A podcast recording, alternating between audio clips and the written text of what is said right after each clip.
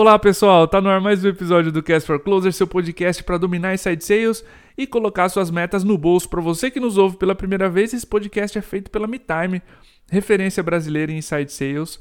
O software da MeTime organiza o trabalho de SDRs e vendedores para sua empresa gerar mais oportunidades comerciais, mais pipeline de vendas. A gente tem novidade, a MeTime está lançando hoje, na data de publicação do podcast, a sua integração com o HubSpot tanto na ponta do marketing quanto o HubSpot CRM. E agora você pode prospectar seus leads com agilidade, com organização e manter as duas pontas informadas em tempo real sobre o que acontece com o lead na prospecção.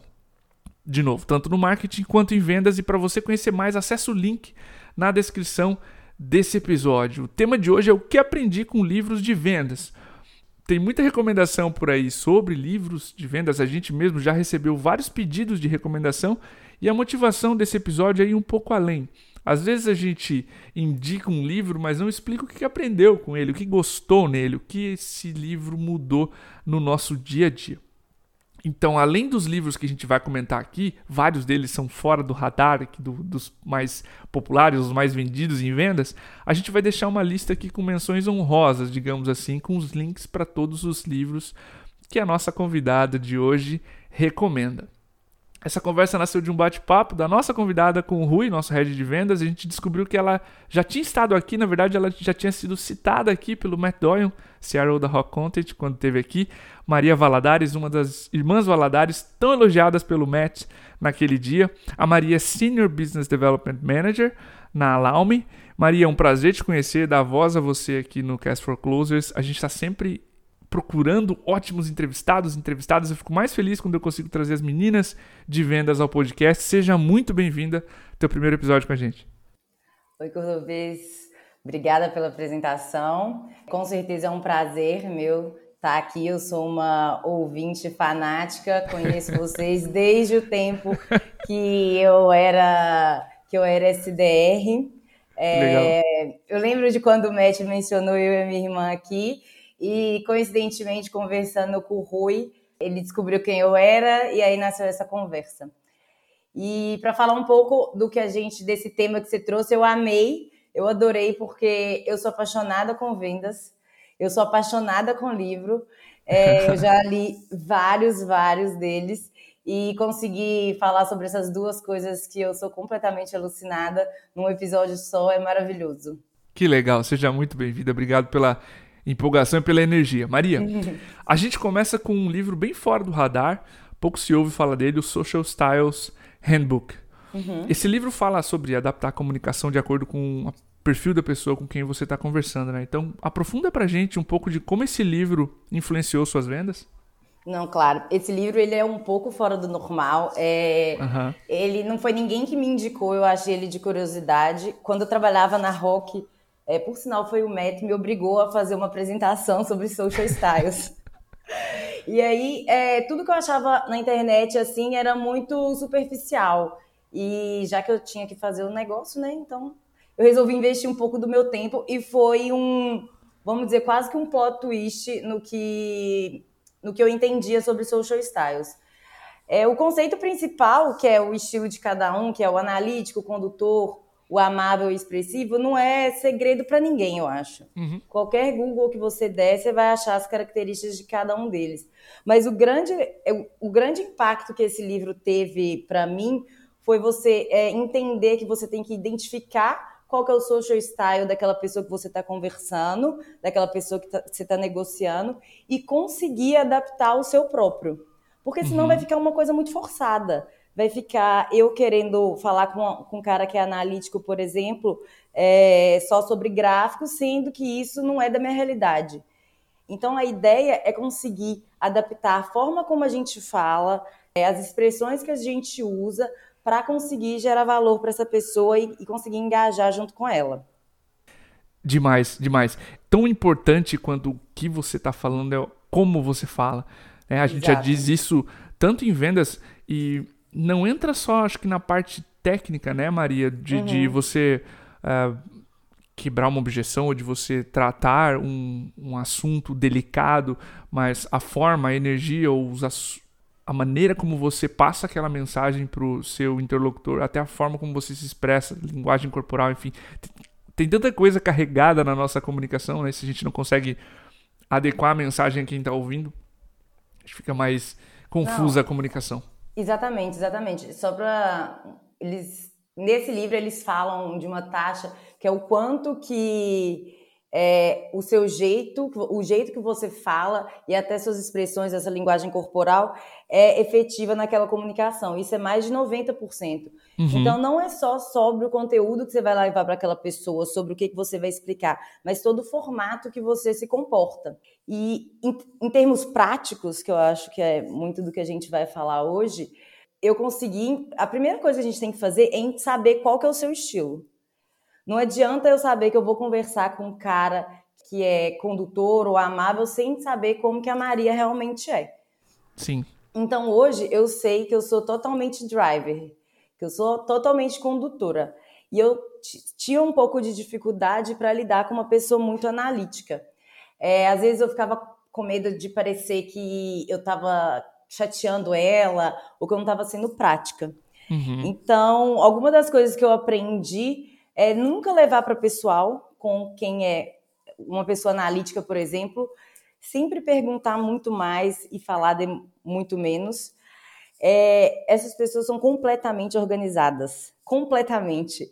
Então é um fiasco fazer um deck de apresentação, por exemplo, com uma hora de antecedência, porque isso não vai funcionar. Você não vai estar preparado o suficiente para esse tipo de, de comportamento. Não, uma outra coisa que eu sou muito, eu sou muito de conversa, né? Então eu adoro fazer rapport. Mas eu descobri que às vezes um rapport muito pessoal, de um fator muito pessoal, às vezes quando você faz um comentário durante alguma call, não sei, sobre seu filho, seu cachorro, qualquer coisa assim, não gera valor, pelo contrário, faz com que essa pessoa se feche mais ainda. E outra coisa que eu descobri que dá, eu entendi que faz a gente gerar muito valor é ser muito detalhista em alguns passos a passo a passo é, do que a gente da solução que a gente está vendendo. Então, eu sempre dou um step by step de como vai ser a implementação, por exemplo, e o que, que ele pode esperar no final, no, ao final dela, porque ele tem evidências muito práticas para conseguir tomar essa decisão. Demais, adorei os conceitos e os exemplos práticos que tu trouxe. Eu queria continuar a nossa análise aqui dos livros com um clássico aqui. Esse autor já foi entrevistado do Cast for Closers. Ele é, um, é uma das cabeças assim que eu lembro que eu terminei a entrevista, Maria. Eu fiquei assim, como é que isso? Eu sabe, vi, eu vi que essa que entrevista. O que, que aconteceu aqui uhum. com o Jeb Blount? Ele ou entrevistei sobre objeções, mas a gente está falando do Fanatical Prospecting, talvez um dos livros mais conhecidos, o, que uhum. ele mais emplacou, é o Prospecção Fanática. A gente vai deixar o link em português aqui, pessoal. Esse livro já foi traduzido. E Maria, como é que esse livro influenciou a tua prospecção? Então, é, na verdade, eu comecei em vendas como SDR. Sim. Então, era normal para mim fazer toda essa parte de prospecção. Eu amava, porque eu descobri que eu era paga só para conversar com os outros, né? Então, o dia que eu descobri isso, eu achei uma maravilha. Ótima descrição. É ótimo, você paga para conversar e marcar uma reunião. Olha que maravilha. E aí, depois quando você começa a ver vendedor, você descobre que vender é muito mais legal do que prospectar. Mas é muito mais legal. E a gente, como vendedor, tende a escapar disso, a colocar um milhão de prioridades na frente. É, ou então culpar ou o marketing, ou não sei o quê, ou a campanha que não está funcionando. E esse livro, primeiro, ele é um, é, para mim ele é quase um soco direto no cerebelo, porque ele te dá é, um choque de realidade primeiro. Então, é entender muito que se você não prospectar, você não vai vender, ponto. É chato, você pode achar chato hoje em dia porque você prefere vender. Óbvio que eu prefiro vender e assinar contrato. Só que se isso não acontecer, eu não vou ter um contrato para assinar. Por mais que eu tenha um SDR que trabalha diretamente para mim, ou um, ou dois, ou quantos forem, eu não posso deixar o meu sucesso na mão de outras pessoas. Então, muito do que eu aprendi foi contar com a ajuda dos SDRs, entre aspas, discutir isso entre aspas, como se fosse um extra. Porque uhum. eu também tenho que estar tá fazendo ali meu papel. Então, é, ele vai dando vários, vários hacks de como você controlar sua cabeça para isso, de como você entender o quanto isso é importante, o quanto você tem que, tem que, tem que fazer, e de termos práticos que eu aprendi, que eu levo hoje em dia, e que eu já conversei com muitos outros vendedores que têm é, isso em mente, é porque muitas vezes a gente tem a impressão que a gente está interrompendo quando a gente está prospectando por si só. E olha, breaking news, você realmente está. Aquela pessoa não quer falar com você. Ninguém quer. Ninguém gosta de atender. É mentira. Ninguém gosta. O que, que a gente tem que fazer? Conseguir fazer com que, que aqueles minutos ali, os dois, três minutos, sejam muito valiosos para essa pessoa. Para ela não desligar e achar que é, foi perda de tempo. Só que até para isso mesmo acontecer, a gente tem que acreditar piamente que é isso, que isso é verdade. E parar com esse medo de estar tá interrompendo, de estar tá enchendo o saco. Eu acho que o primeiro passo é aí. Porque em, em termos não em termos práticos, no final das contas, não é, a gente não tem medo da ligação, a gente tem medo da sensação de interromper. Na Sim. hora que você pá, tira isso da sua cabeça, fica muito mais fácil. Maria, um, uma história de bastidores. A primeira vez que eu conversei com o Matt, quando ele abordou o Dieguinho e falou: Eu quero conhecer esses caras aí. Hum. E o Dieguinho fez a intro, ele falou assim: Uma das coisas. O primeiro episódio dele, tá? Mais de quatro uhum. anos atrás. O vendedor brasileiro tem muito, muita técnica refinada, muitas vezes mais refinada, mais afiada uhum. que a do uhum. americano. Só que vocês têm um medo de incomodar e a postura é que atrapalha o vendedor brasileiro, não a técnica uhum. dele. E ele uhum. viu, a, o primeiro papo nosso foi a diferença entre vendedor, de tocar uma operação entre né, nos Estados Unidos uhum. e Brasil. E ele falou: a primeira coisa que eu senti aqui é que vocês têm uma técnica muito refinada, mas vocês têm medo de ligar. Enquanto lá a gente tem a técnica menos refinada, só que o vendedor americano ele é mais cara de pau, ele tem um pouco mais de confiança na hora de, da voz. E esse foi um recado, um apelo dele para os vendedores uhum. brasileiros. E eu acho que isso mudou demais, viu? De lá para cá. Sim, mudou. E eu lembro uma coisa que quando eu comecei a vender, eu era horrível, né? Eu era uma peça vendedora. não fui horrível. Os três primeiros meses, assim, uma tragédia. E é, eu lembro que eu falava com o médico, tipo, eu não consigo, tem alguma coisa errada, e etc. Se a pessoa vai ficar chateada comigo. Aí eu lembro que ele falou assim comigo, Maria, você tem que entender, você não, você não vai ser mal educada. Só que essa pessoa ela não é sua amiga. Conversas desnecessárias acontecem, essa interrupção acontece. Você tem que tratar isso como naturalidade. Legal. E, e aí eu coloquei isso na cabeça e assim foi. Aí eu comecei a vender, porque se não fosse isso também, acho que eu tinha sido demitida. Sensacional. E... Outro livro. Oi. Não, eu só queria falar de uma. Só completar sobre esse livro, uma coisa Sim. que eu acho importantíssima. Ele fala de três leis do sucesso e que eu acho que isso me guia até hoje. A primeira é a lei do desespero às vezes o rap tá tão desesperado para bater meta que a gente acaba passando por cima, insistindo ou acelerando um deal, acelerando Sim. uma marcação. Isso, assim, furada. É, a segunda lei que ele fala é a seguinte: 30 dias de prospecção só serão pagos daqui 90 dias. Ou seja, se eu fico um dia sem prospectar, é um dia a mais para eu ter um resultado. E a terceira, que é uma matemática muito simples, e essa, assim, eu faço, controlo praticamente semanalmente, é o número de deals que estão entrando, ele tem que ser minimamente igual aos deals que eu dei close do loss. Porque senão essa, esse meu próprio funil, ele não vai, não vai para frente e eu vou ficar chorando isso daqui 90 dias também.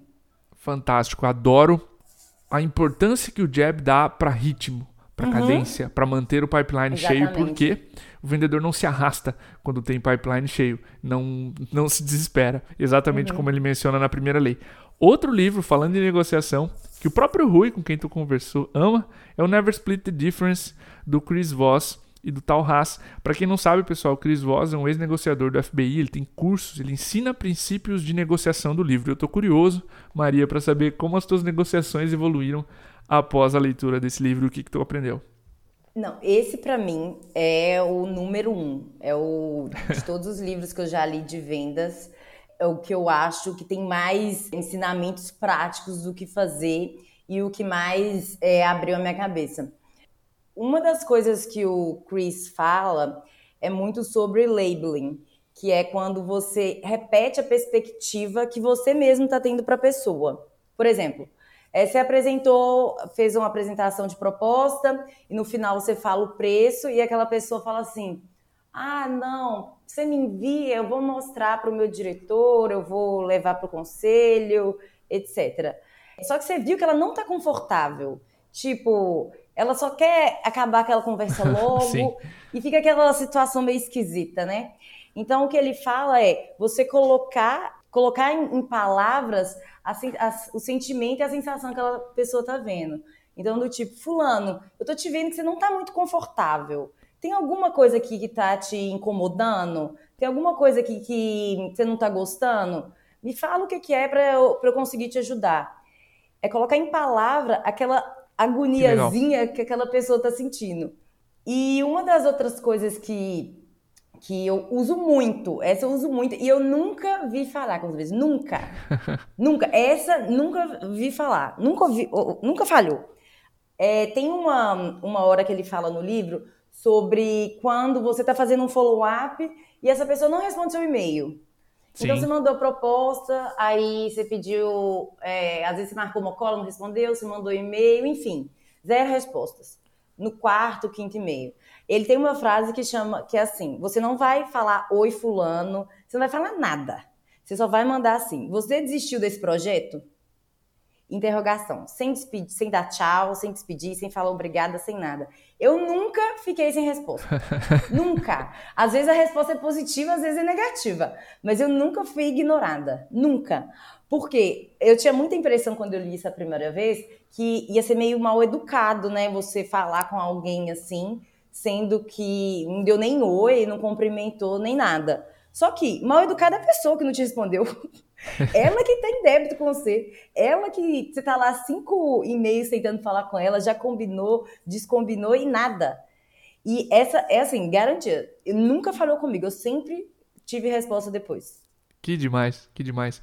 Ele dá um aspecto muito prático. No próprio curso ele menciona sobre verbalização, sobre essa técnica que você mencionou de verbalizar aquilo tá uhum. que está embaixo do tapete, nas negociações dele e histórias como negociador né, do FBI. Uhum. E Maria, acho que o quarto livro também de um de um autor muito conhecido, mais pelo primeiro livro uhum. dele, a nossa Bíblia, o Spin Selling, Neil Rackham, o autor, ele escreveu também um livro que tu adora, o Majors uhum. Account, Major Account Sales Strategy. Conta pra uhum. gente o que, que tu implementou depois desse livro. Não, esse livro ele é muito pouco conhecido assim do Neil. Eu conheci também porque eu comprei a promoção que eu comprei, comprava o Spin e vinha esse de brinde. que demais. Juro. Aí eu não conhecia e eu comecei a vender com small business, depois fui para mid market e depois que eu fui vender para enterprise. E quando eu comecei a trabalhar com enterprise, eu vi ele e resolvi resolvi a ler. Eu recomendo muito quem trabalha com enterprise ou que tem uma venda extremamente complexa lê-lo, porque ele começa desde o momento que você vai falar sobre a necessidade até o, o, final da venda por si só, muito bem esquematizado. Assim, é muito, muito detalhado. Poderia ficar assim três horas falando dele. Mas uma coisa que me ajudou muito é, foi principalmente no último ano que eu comecei a trabalhar no Alarm e eu vendo uma solução extremamente técnica e que é ligado a antifraude, cibersegurança e etc. É, não uhum. existe uma faculdade de antifraude, não existe uma faculdade de cibersegurança. Então, eu, no início, eu senti muita dificuldade de como uma pessoa como eu, que não é especialista, não era especialista nesse assunto naquele determinado momento, começaria a vender para pessoas extremamente técnicas. Então, um, um dos pontos desse livro é explicar como pessoas que não são experts naquela, naquele produto, na, não são tão técnicas, conseguem vender para exatamente os técnicos do produto.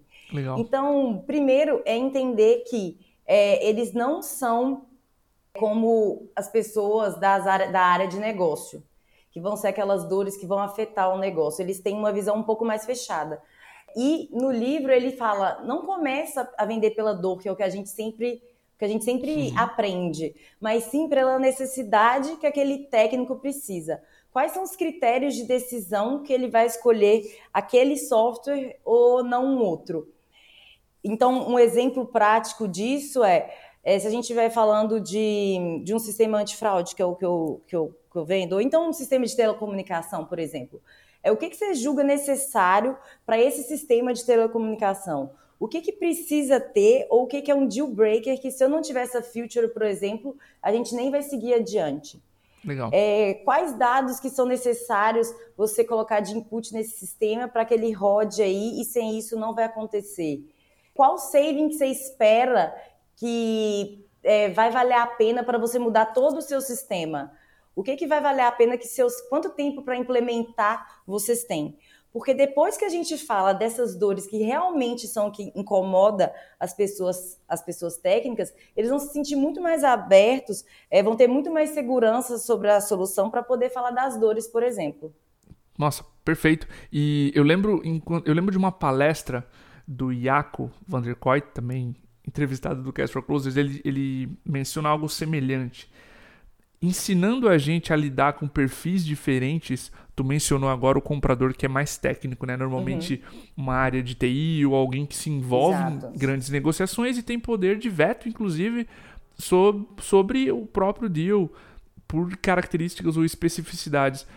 E adicionando dois perfis, ele dizia que o decisor ele é muito mais orientado a dados, a resultado, ele é uma cabeça mais de negócio, com certeza, ou seja, vai procurar retorno sobre investimento, vai procurar métricas nesse sentido. E o usuário do produto ou do serviço ou do, né, do teu do que você está vendendo, o usuário vai, vai procurar, por exemplo, no caso da MeTime, o decisor, o gestor comercial, a gestora e o usuário o SDR, o usuário vai procurar o impacto no dia a dia dele.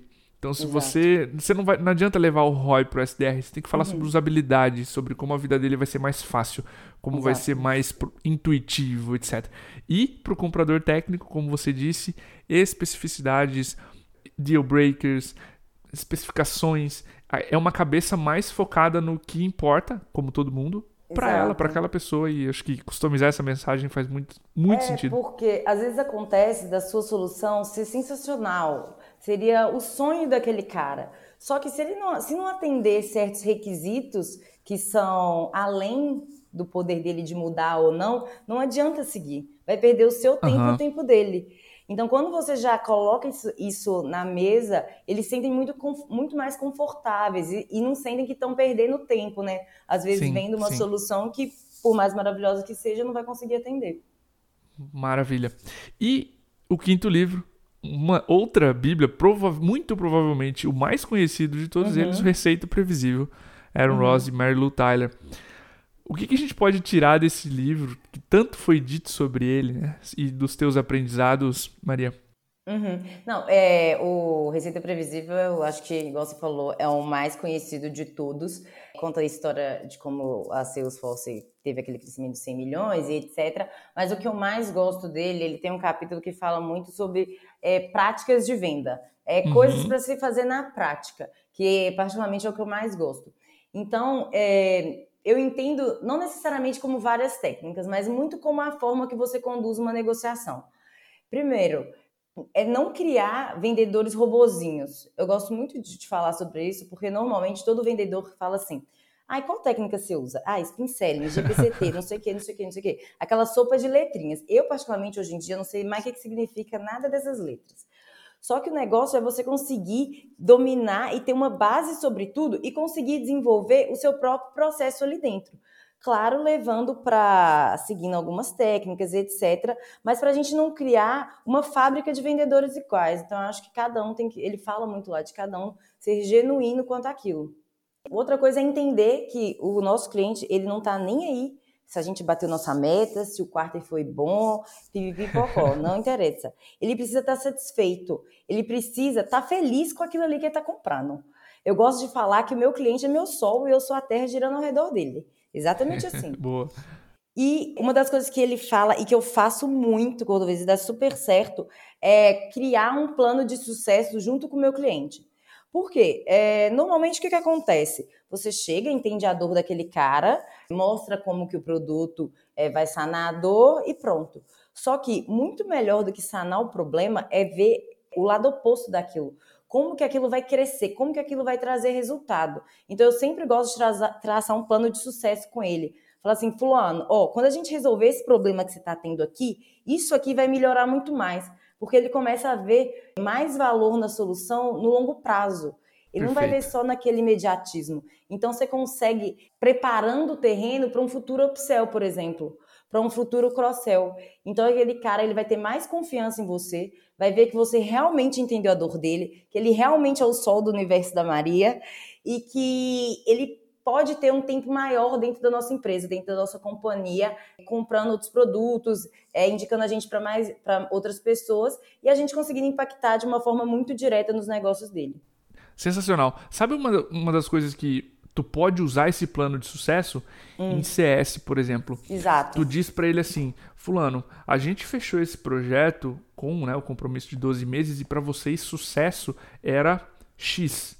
Uhum. Você está desistindo desse projeto antes de atingir o mínimo que você considerava sucesso. Você tem noção disso? Lembra que esse era o critério de decisão para vocês, o que era sucesso, o projeto está parando antes. Então uhum. você consegue retomar para o cliente se uma feature oscilou, se você teve problema técnico ou se algo no serviço saiu do escopo.